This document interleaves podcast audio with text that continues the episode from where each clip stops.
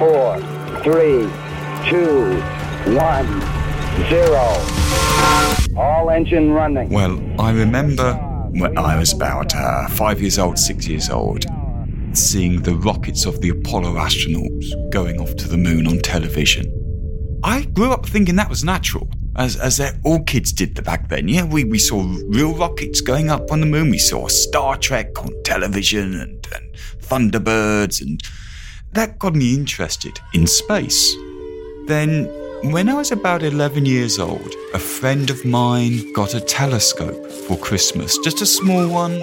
And he said, Alan, do you want to come around tonight and we'll try seeing something through it? I went around and the moon was up. It was a half moon. And we looked through the telescope, this little telescope at the moon. And suddenly it was a new world. You could see mountains.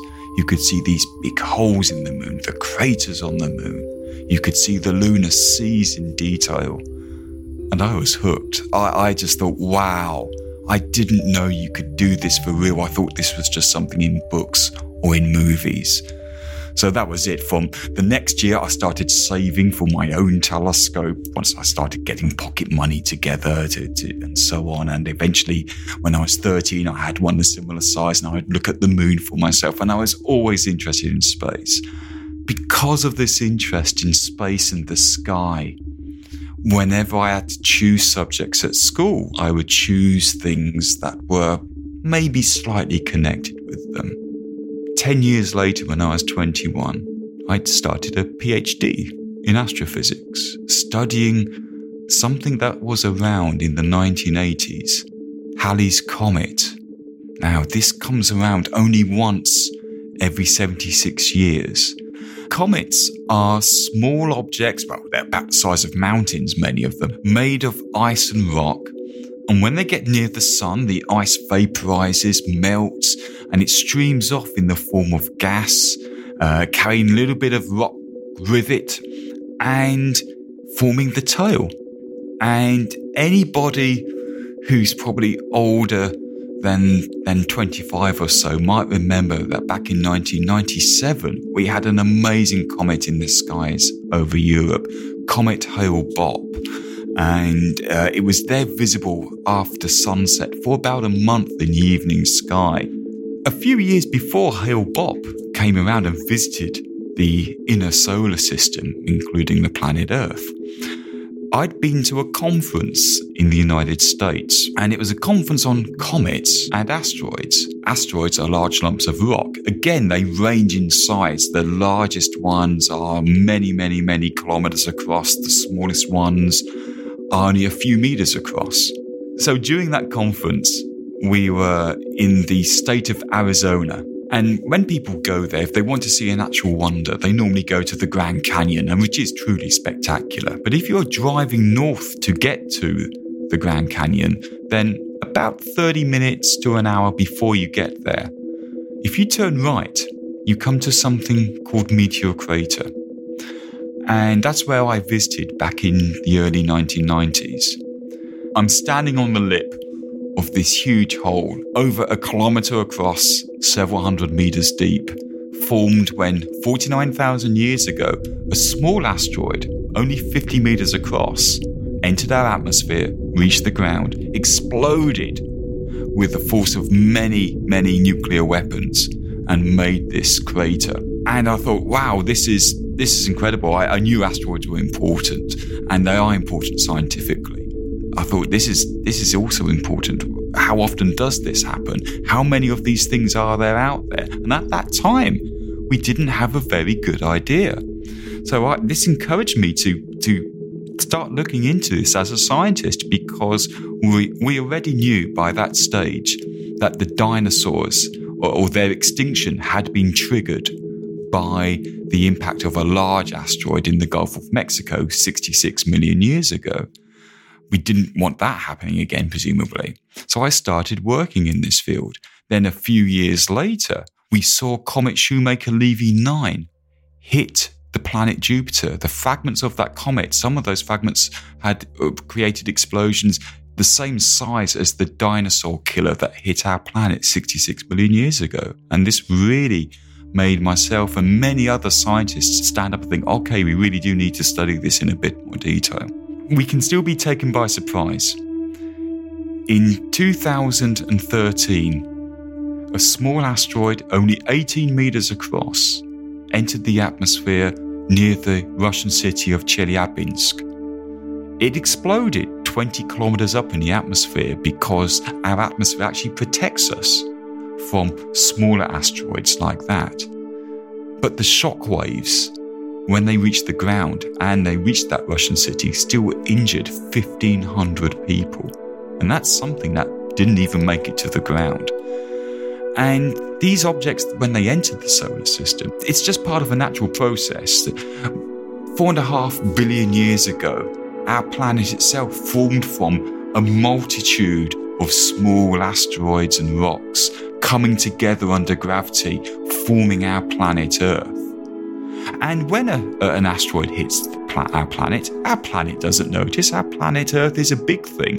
It will just continue orbiting the sun. But of course, we're now on the surface of the Earth, and if a, if a large asteroid hits us, then that could be serious for us. Now, this is beyond the immediate problems of the fireball, the blast, the tsunamis, the earthquakes, all the bad things that happen when a big asteroid hits us. And it will happen in the future because, again, this is just a natural process. And we have to be prepared for this. And importantly, if we look at natural disasters around the world like earthquakes or volcanoes, we know they're going to happen, but we don't know when, so we have to prepare ourselves in terms of evacuation procedures and shelters and so on. The amazing and curiously wonderful thing about an asteroid impact is that if we find this asteroid with our telescopes before it hits us, we can calculate its path around the sun and calculate to the second when it will hit us, and so we will have advance warning. And if we have advance warning, we can do something about it. So, by the early 2000s, I was studying both comets and asteroids.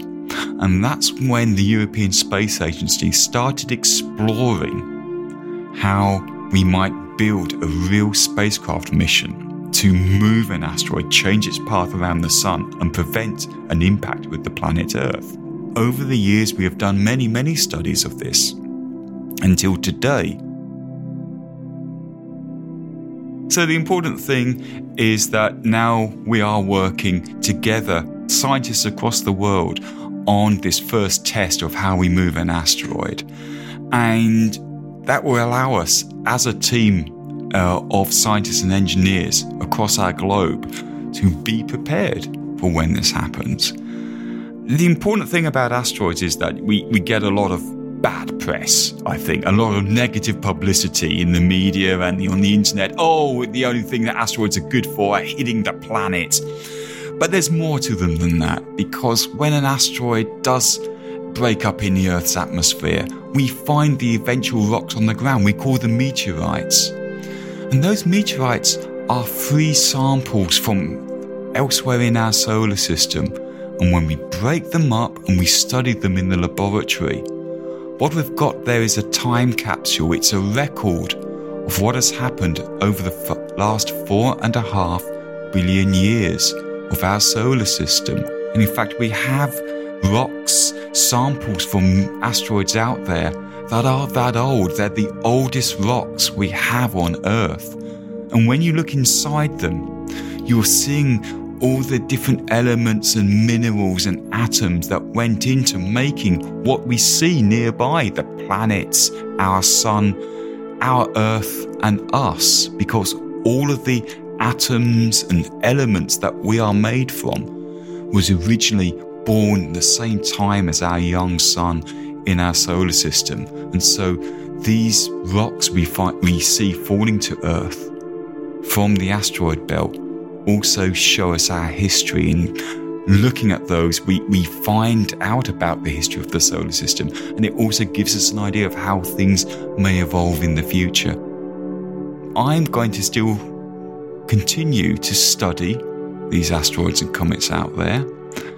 And two days after I finish this interview, I'll be on a mountaintop in the Canary Islands with one of the largest telescopes in the world, studying asteroids and comets out there with a little bit more finesse and perseverance and knowledge than I had when I was 11 years old looking through that tall, small telescope of my friends where he first showed me the moon. But it's been a journey from using that small telescope to this very, very large telescope and still just feeling a sense of wonder at what we discover out there.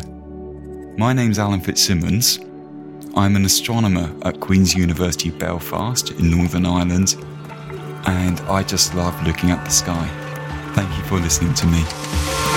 The Explorers, Les Explorateurs, is recorded at the camp, a base camp for exploring the future. All of the explorers have made the decision to create the future they want to live in. Hear more of their stories and subscribe wherever you listen to podcasts. To learn more about the camp, check out thecamp.fr.